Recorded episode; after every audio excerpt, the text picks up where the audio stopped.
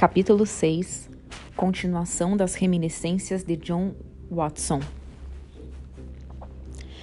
A resistência furiosa de nosso prisioneiro aparentemente não indicava nenhuma ferocidade contra nós, pois, ao se ver impotente, sorriu de modo afável e expressou a esperança de que não tivesse machucado nenhum de nós no tumulto.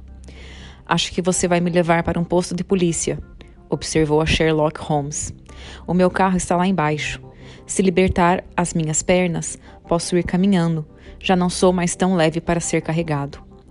Gregson e Lestrade trocaram olhares, como se achassem essa proposta um tanto ousada.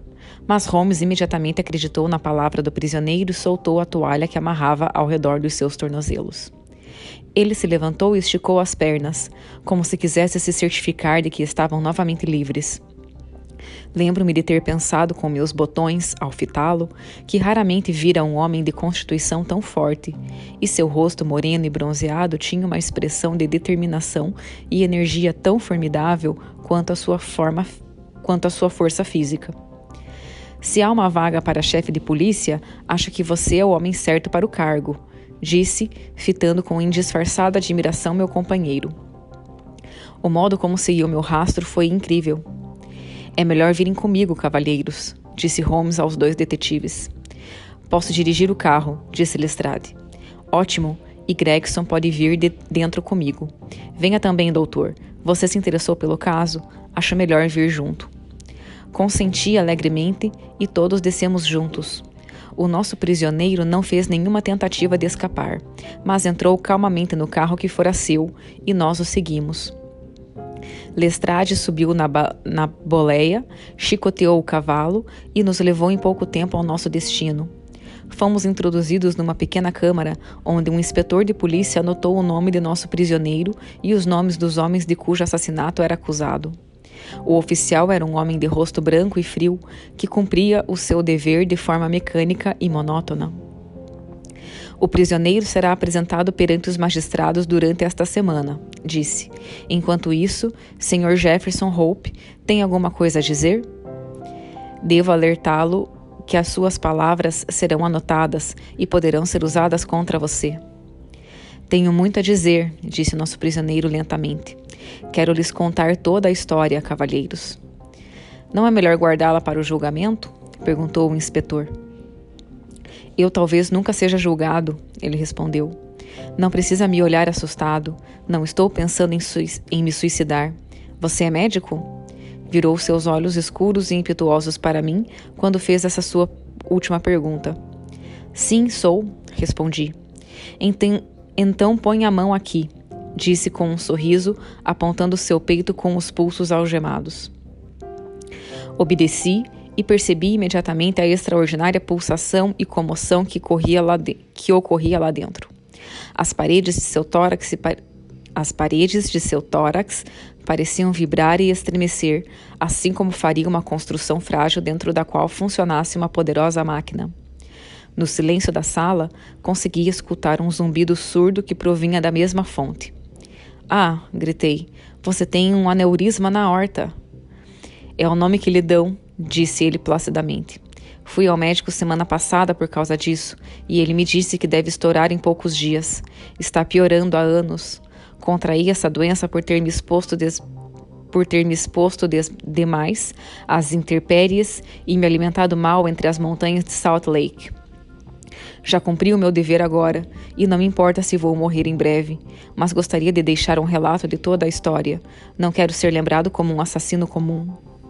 O inspetor e os dois detetives tiveram uma discussão apressada sobre a conveniência de permitir que contasse a sua história. Você acha, doutor, que o perigo é iminente?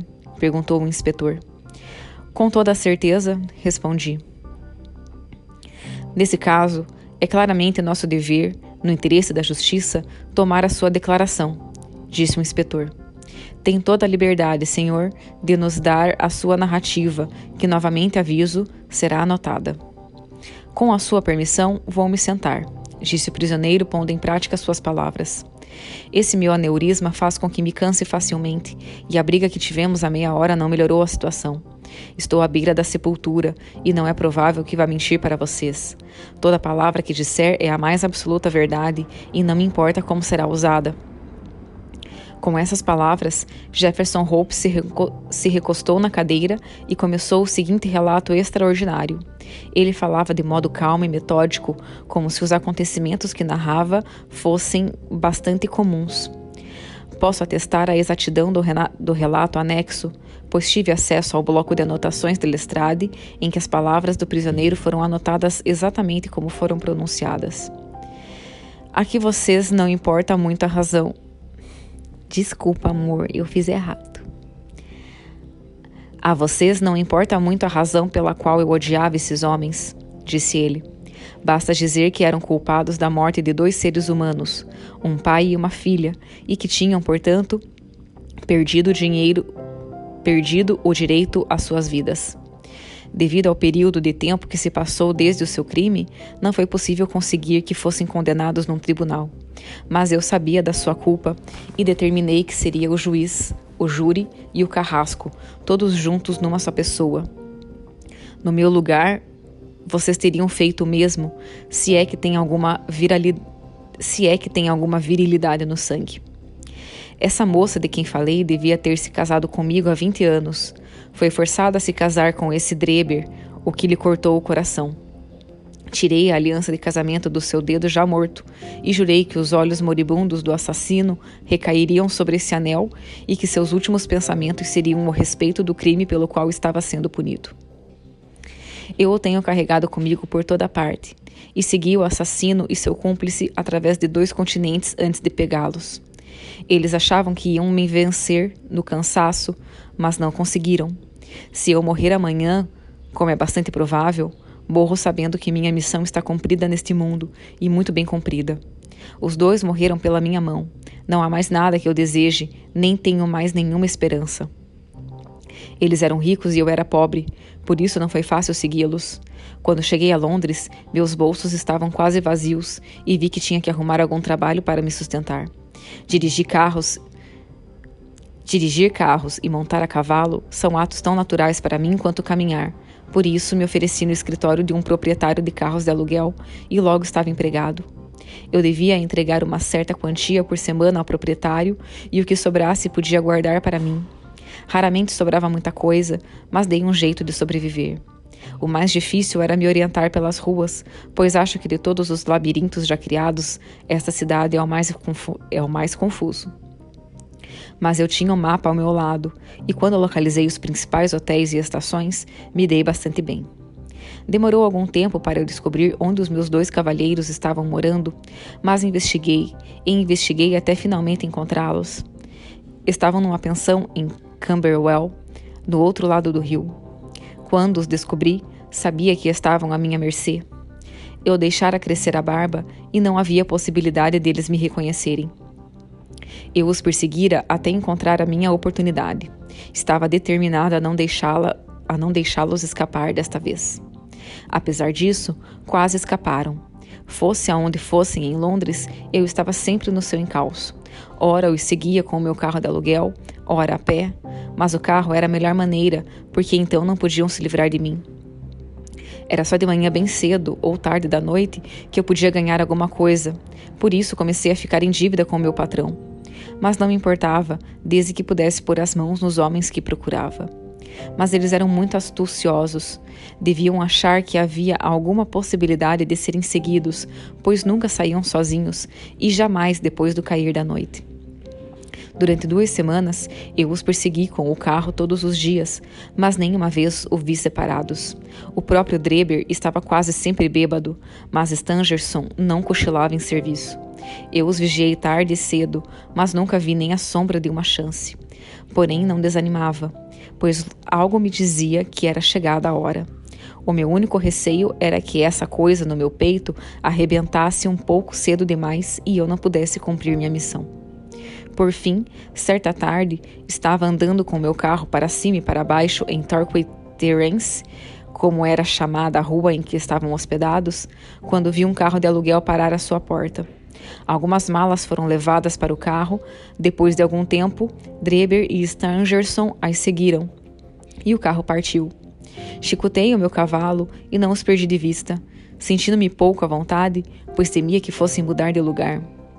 Em Euston Station, desceram do carro e eu deixei um menino segurando meu cavalo e os segui até a plataforma.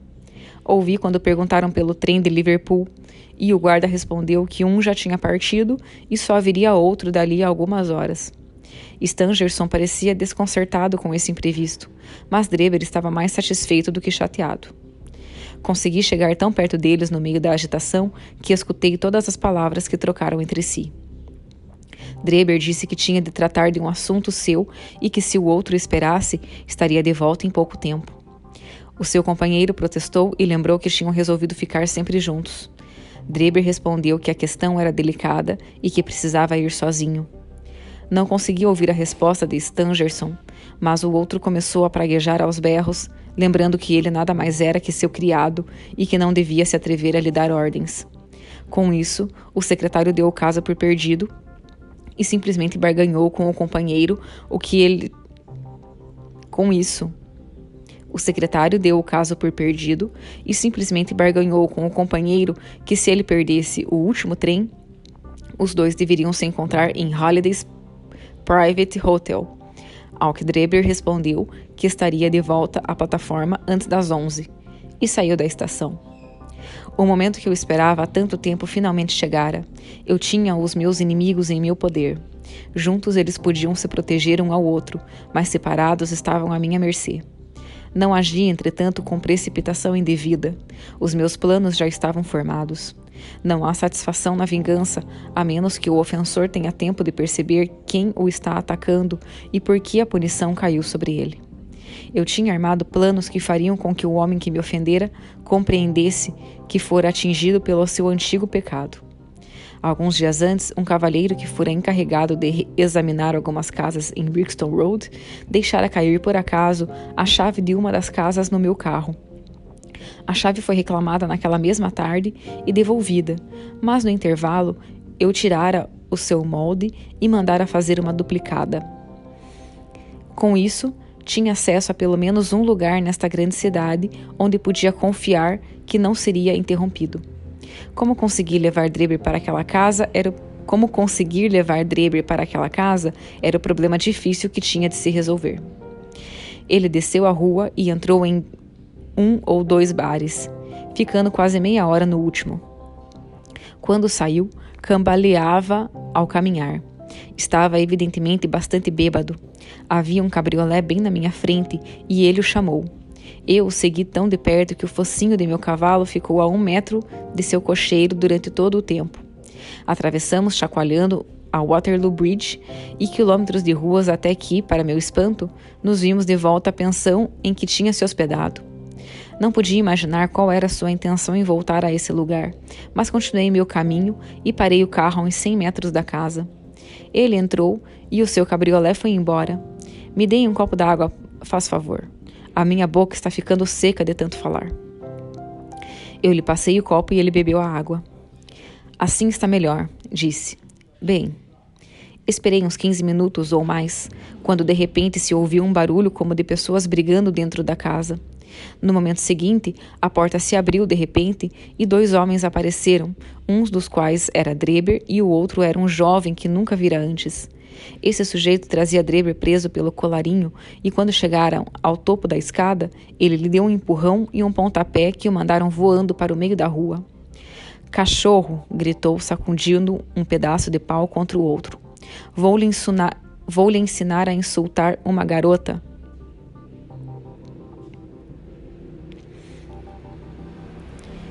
Estava tão furioso que acho que teria despedaçado Dreber com seu pedaço de pau se o cachorro não tivesse descido a rua cambaleando tão rápido quanto lhe permitiam as pernas.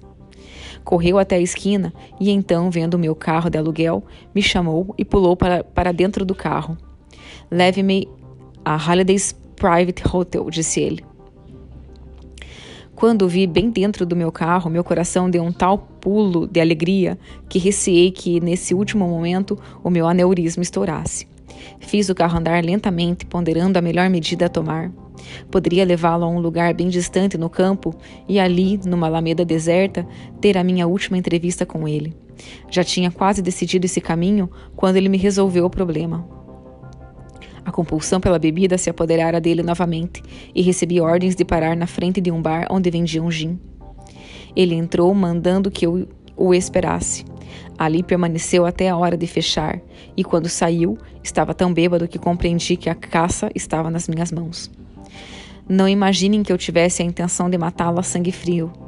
Teria sido a mais estrita justiça se o tivesse feito, mas não tive coragem de tomar essa atitude. Determinara há muito tempo que ele deveria ter uma chance de salvar a sua vida, se quisesse fazer uso dela. Entre os últimos empregos que tive na América durante a minha vida errante, fui certa vez zelador e faxineiro do laboratório em York College.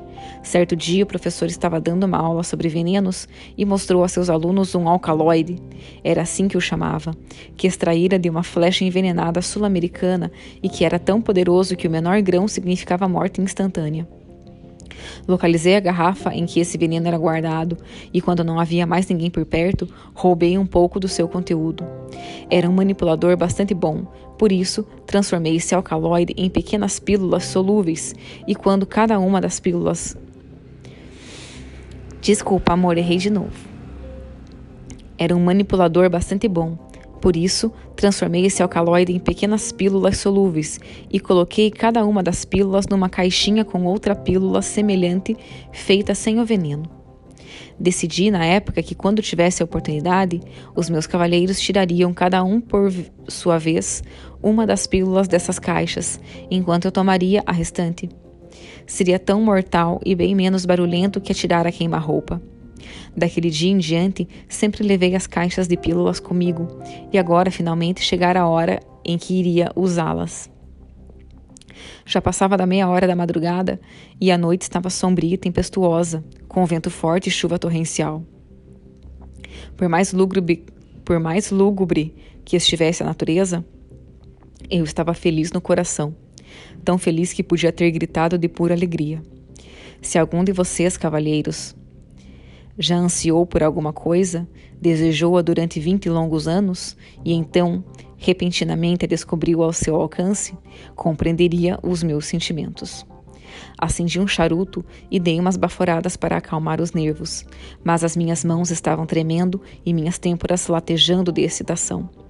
Enquanto dirigia o carro, via o velho John Ferreira e a doce Lucy me olhando na escuridão e sorrindo para mim, tão nitidamente como eu os vejo a todos nesta sala. Durante todo o caminho, eles se mantiveram na minha frente, um de cada lado do cavalo, até que parei diante da casa em Brixton Road.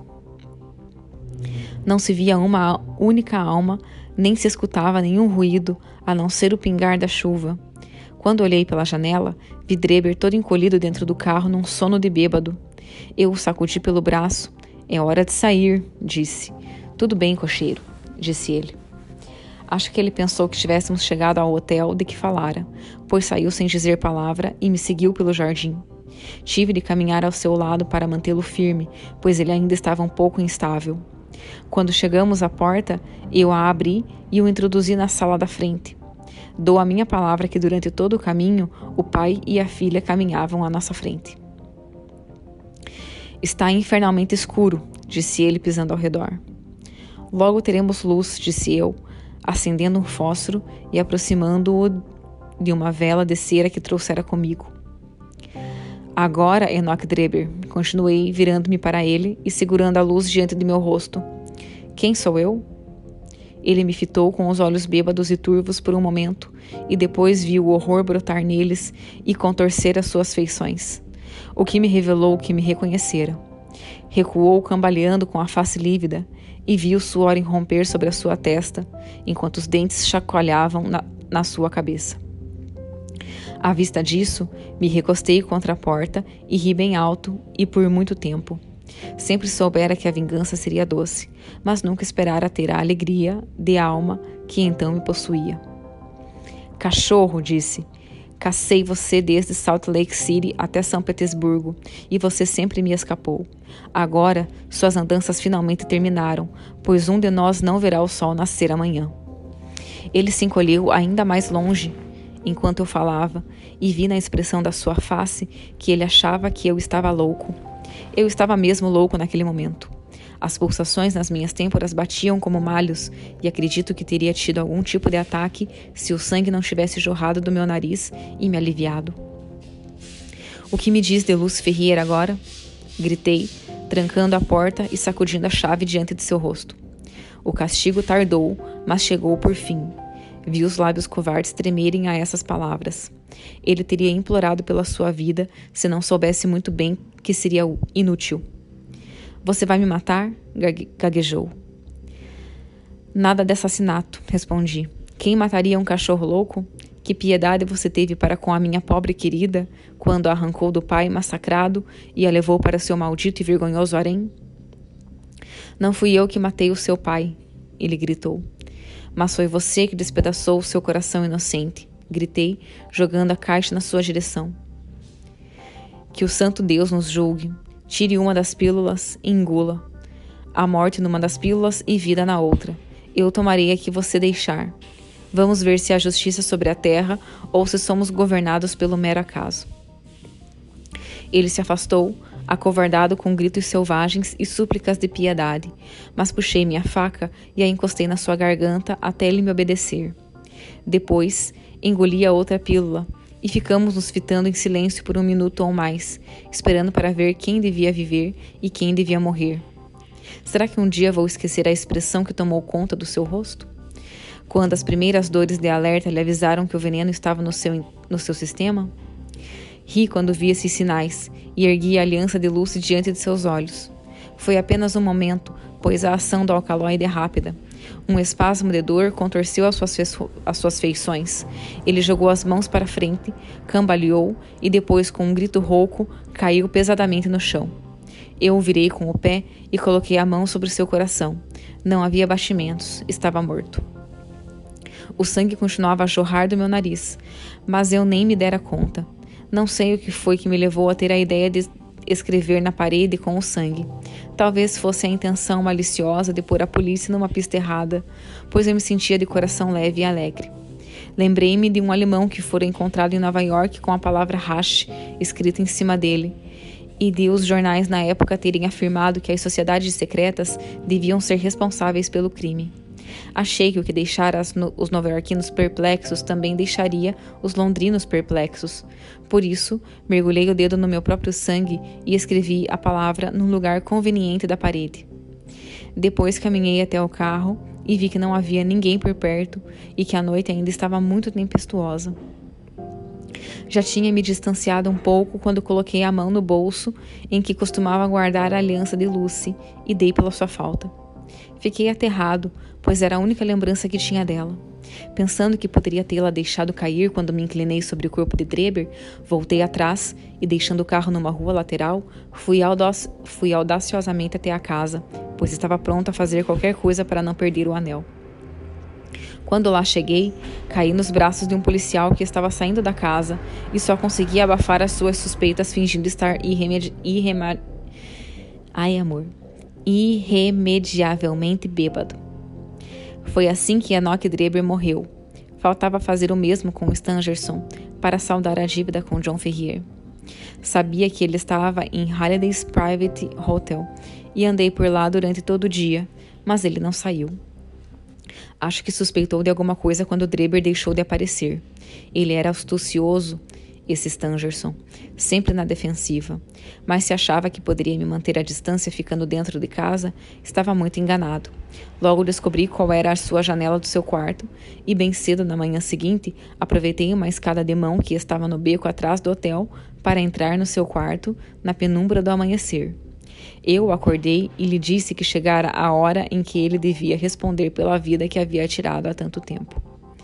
Descrevi a morte de Dreber e lhe dei a mesma chance de escolher as pílulas envenenadas. Em vez de agarrar a chance da salvação que eu lhe oferecia, ele pulou da cama e se jogou na minha garganta. Em legítima defesa, esfaquei seu coração. Teria acontecido o mesmo, pois a providência nunca teria permitido que sua mão culpada não tirasse a pílula envenenada. Não tenho muito mais a dizer, e ainda bem, pois estou quase esgotado. Continuei a trabalhar com o carro de aluguel durante um ou dois dias e pretendia seguir com esse trabalho até poupar o suficiente para a viagem de volta à América. Estava parada no pátio quando um menino esfarrapado me perguntou se havia ali um cocheiro chamado Jefferson. Desculpa, amor.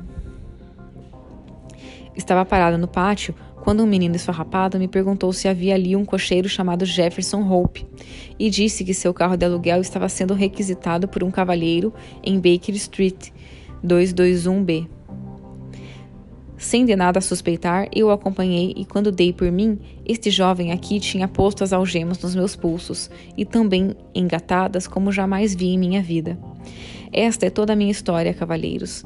Vocês podem me considerar um assassino, mas afirmo que sou, tanto quanto vocês, apenas um oficial de justiça. Tão emocionante havia sido a narrativa do homem e a sua maneira de falar era tão impressiva que tínhamos ouvido a história atentos em silêncio, até os detetives profissionais blasé como eram a respeito dos detalhes dos, dos crimes, pareciam agudamente interessados na história do homem. Quando ele terminou, ficamos sentados por alguns minutos numa imobilidade só interrompida pelo arranhar do lápis de Lestrade, que dava os últimos retoques na sua transcrição estenográfica. Há apenas um ponto sobre o qual gostaria de ter mais informações, disse Sherlock Holmes por fim. Quem era o seu cúmplice que veio procurar a aliança em resposta ao meu anúncio? O prisioneiro piscou para o meu amigo como o prisioneiro piscou para o meu amigo com ar brincalhão. Posso lhe contar os meus segredos, disse, mas não arrume encrenca para os outros. Vi o seu anúncio e achei que poderia ser uma vigarice ou a aliança que desejava. Meu amigo se ofereceu para ir procurá-la. Acho que você deve reconhecer que o fez da forma muito inteligente. Sem dúvida nenhuma, disse Holmes calorosamente. Agora, cavalheiros, observou o inspetor seriamente. As formalidades da lei devem ser cumpridas. Na quinta-feira, o prisioneiro será apresentado perante os magistrados e a sua presença será necessária. Até lá, ele ficará sob minha responsabilidade. Tocou a campainha enquanto falava e Jefferson Hope foi levado por dois guardas, enquanto meu amigo e eu saímos do posto policial e tomávamos um carro de aluguel para voltar a Baker Street.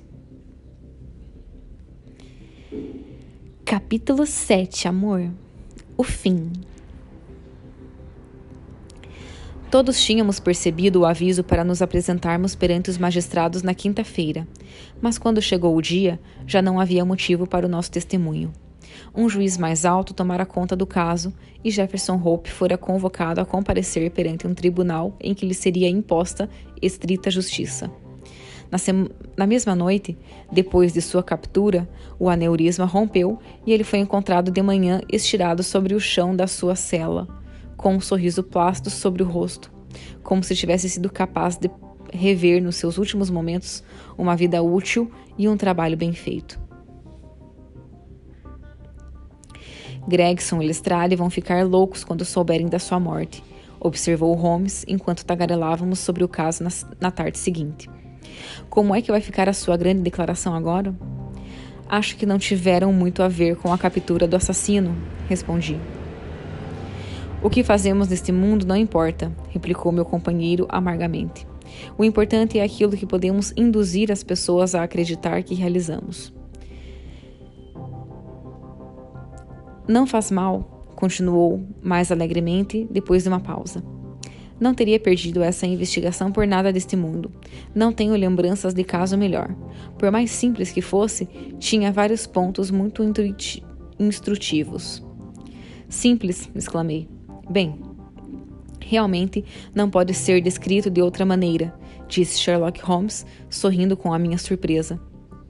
A prova de sua intrínseca simplicidade é que, só com a ajuda de algumas deduções muito comuns, fui capaz de pôr as mãos no criminoso em três dias. Bem, isso é verdade, disse eu. Já lhe expliquei que tudo que é fora do comum é geralmente mais uma orientação que um estorvo. Ao resolver um problema desse tipo, o principal é ser capaz de raciocinar de trás para frente. É uma façanha muito útil e bastante fácil, mas as pessoas não a praticam muito. Nas atividades de todos os dias, é mais fácil raciocinar para frente, por isso, a outra maneira vem a ser negligenciada. Há 50 pessoas que sabem raciocinar sinteticamente para uma que sabe raciocinar analiticamente. Confesso, disse eu, que não estou compreendendo. Não esperava que estivesse.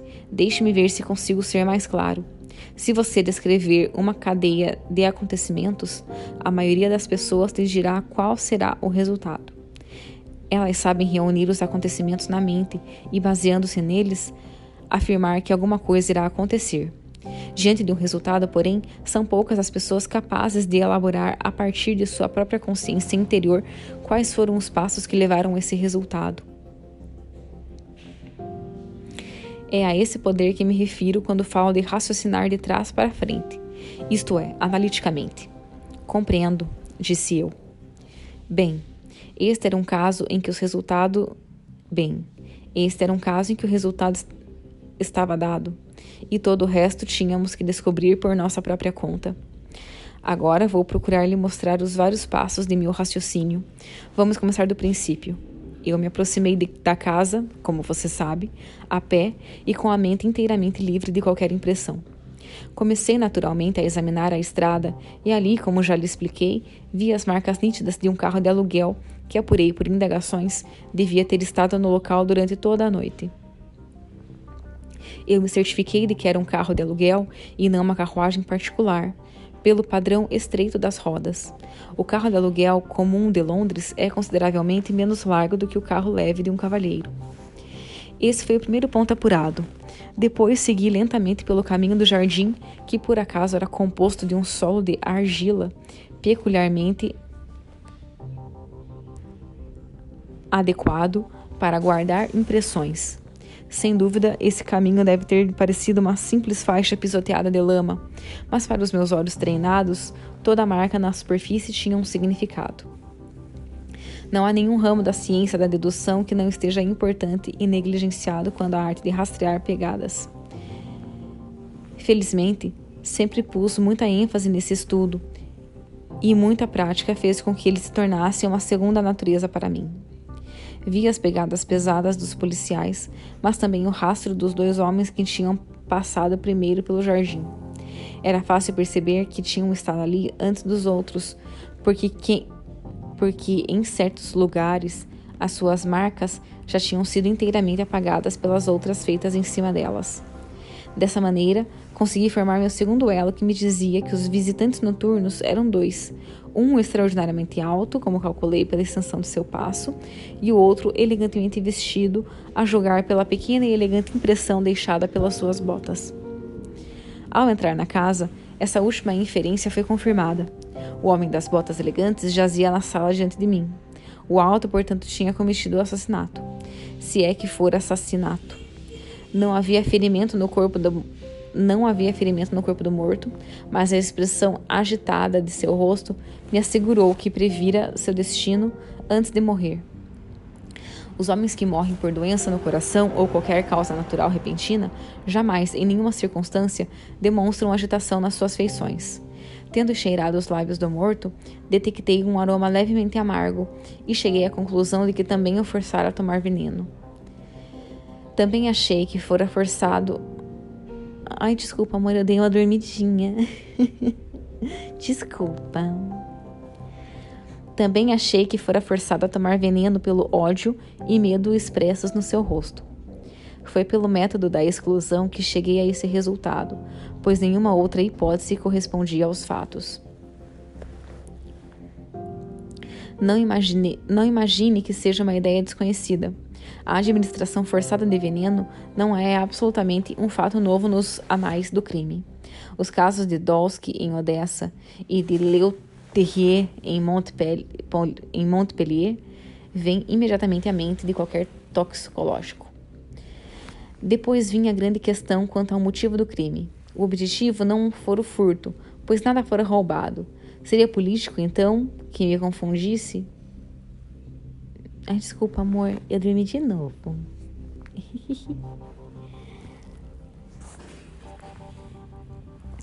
o objetivo não fora furto, pois não fora roubado nada. Seria política então, ou seria uma mulher? Essa era a questão que me confrontava. Desde o começo estava inclinado a acreditar na, na última suposição. Os, assassina, os, assin, os assassinos políticos sempre gostam de fazer o seu trabalho e fugir. Ao contrário, esse assassinato fora cometido de forma muito deliberada e seu autor deixara rastros por toda a sala, que mostravam que ali estivera o tempo todo.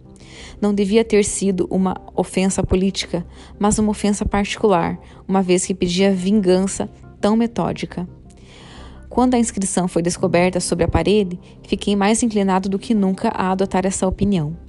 A inscrição era evidentemente um subterfúgio para desorientar a polícia. Quando acharam o anel, porém, a questão estava resolvida. Sem dúvida, o assassino o usara para lembrar a sua vítima alguma mulher morta ou ausente. Foi nesse momento que perguntei a Gregson se ele fizera pergunta sobre algum ponto particular da antiga carreira do Sr. Dreber em seu telegrama a Cleveland. Ele respondeu, como você deve se lembrar, negativamente. Passei então a examinar cuidadosamente a sala, o que confirmou a minha opinião quanto à altura do assassino, e me forneceu detalhes adicionais sobre o charuto Trichinopoli e o comprimento de suas unhas. Como não havia sinais de luta, já chegara à conclusão de que o sangue que cobria o chão jorrara do nariz do assassino na sua excitação. Pude perceber que o rastro de sangue coincidia com o rastro de seus pés. É raro que um homem a men, men Desculpa, amor. É raro que um homem, a menos que seja muito corado, tenha hemorragia nasal por forte emoção, por isso arrisquei a opinião de que o criminoso era provavelmente um homem robusto e corado. Os acontecimentos provaram que meu julgamento estava correto. Depois de sair da casa, fiz o que Gregson deixara de fazer. Telegrafei ao chefe de polícia em Cleveland, limitando minhas perguntas às circunstâncias relativas ao casamento de Enoch Dreber. A resposta foi conclusiva.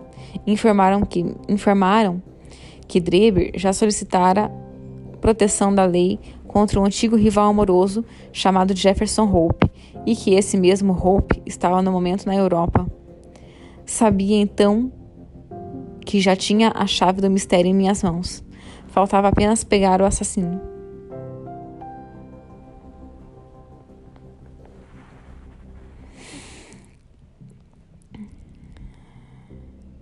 Já, já determinara que o homem não entrara no e amor, eu tô dormindo. Já determinara que o homem que entrara na casa com Dreber não era outro senão o cocheiro do carro de aluguel. As marcas na estrada me mostravam que o cavalo andara à toa, de um modo que teria sido impossível se houvesse alguém tomando conta do carro. Nesse caso, onde é que poderia estar o cocheiro a não ser no interior da casa? Além disso, é, é absurdo supor que um homem em sã consciência fosse cometer um crime deliberado sob o olhar de uma terceira pessoa, que certamente o denunciaria.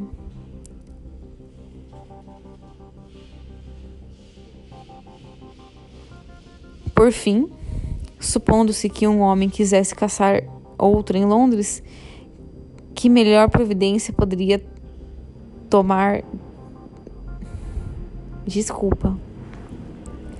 Por fim, supondo-se que um homem quisesse caçar outra em Londres, que melhor providência poderia tomar do que se tornar cocheiro de carro de aluguel? Todas essas considerações me levaram à irresistível conclusão de que Jefferson Hope seria encontrado entre os cocheiros do Metrópolis.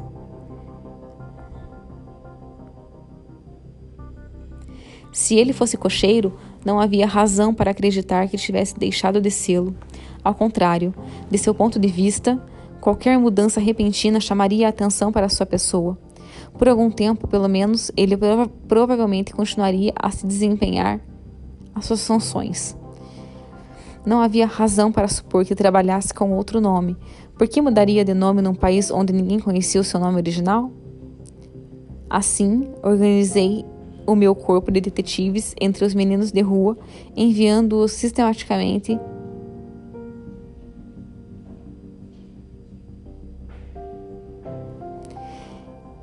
a todo proprietário de carros de aluguel em Londres, até que eles, até que eles desentocaram o homem que eu queria. O modo como eles souberam. É... eu tô dormindo. O modo como eles souberam realizar a tarefa e a minha rapidez em tirar proveito do seu sucesso são fatos que ainda devem estar bem nítidos na sua memória. O assassinato de Stangerson foi um incidente inteiramente inesperado, mas que de qualquer modo não poderia ter sido evitado. Por meio desse episódio, você sabe, você sabe, pus as mãos nas pílulas cuja existência já imaginara. Veja toda a história. Veja, Toda a história é uma cadeia de sequências lógicas, sem nenhuma interrupção ou falha. Maravilhoso, gritei. Os seus méritos deviam ser publicamente reconhecidos. Você deveria publicar um relato de casos. Se não o fizer, eu o farei por você. Pode fazer o que quiser, doutor, respondera. Respondeu. Veja aqui, continuou entregando-me um jornal. Leia esse artigo.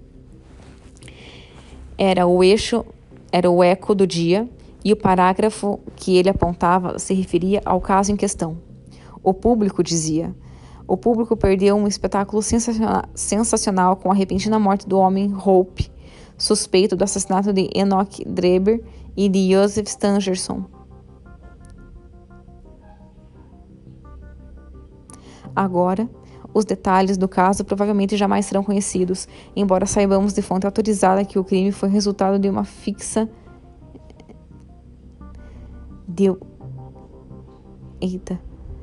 Agora, detalhes do caso provavelmente jamais serão conhecidos, embora saibamos de fonte autorizada que o crime foi resultado de uma rixa antiga e romântica, em que o amor e a seita dos Mormons desempenharam papel relevante.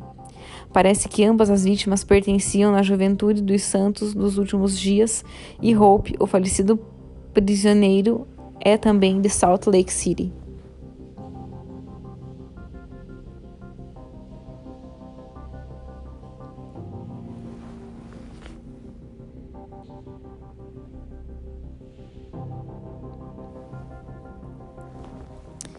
Ai, amor, desculpa.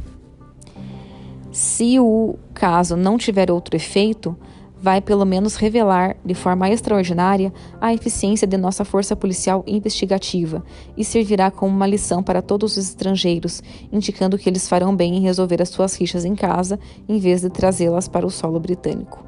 Não é segredo que o crédito dessa inteligente captura pertence inteiramente aos famosos policiais da Scotland Yard, os senhores Lestrade e Gregson.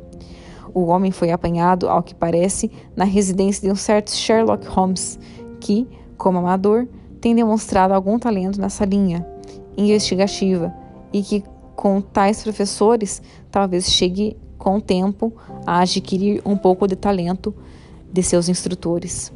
Espera-se que os dois oficiais recebam algum tipo de prêmio, um reconhecimento adequado de seus serviços. Não lhe disse que isso ia acontecer. Quando começamos a examinar o caso, gritou Sherlock Holmes, rindo. Nós esse é o resultado de nosso estudo em vermelho. Nós lhes arrumamos um prêmio. Não faça, não faça caso, respondi. Tenho todos os fatos no meu diário e o, e o público vai conhecê-los. Enquanto isso, você deve se contentar com a consciência do sucesso como o avarento romano. Peraí, amor, que esse aqui é mais difícil. Ele fala assim: Não lhe disse que isso ia acontecer? Quando começamos a examinar o caso, gritou Sherlock Holmes, rindo. Esse é o resultado de nosso estudo em vermelho. Nós lhes arrumamos um prêmio. Não faça isso, respondi. Tenho todos os fatos no meu caderno e o público vai comentar tenho todos os fatos no meu, no meu diário e o público vai conhecê-los. Enquanto isso, você deve se contentar com a consciência do sucesso, como o avarento romano. Populus missibilat at mihi plaudo, ipsi domissimuc ac numus contemplor inarca. E esse e esse ditado fala assim: O povo me vaia, mas eu me alegro. Quando em casa contemplo as moedas na arca. É isso, meu amor, desculpa. Eu fiquei com um soninho. Agora eu vou dar uma dormidinha e vou esperar você chegar até aqui. Eu tô morrendo de saudades. Um beijo, amo você.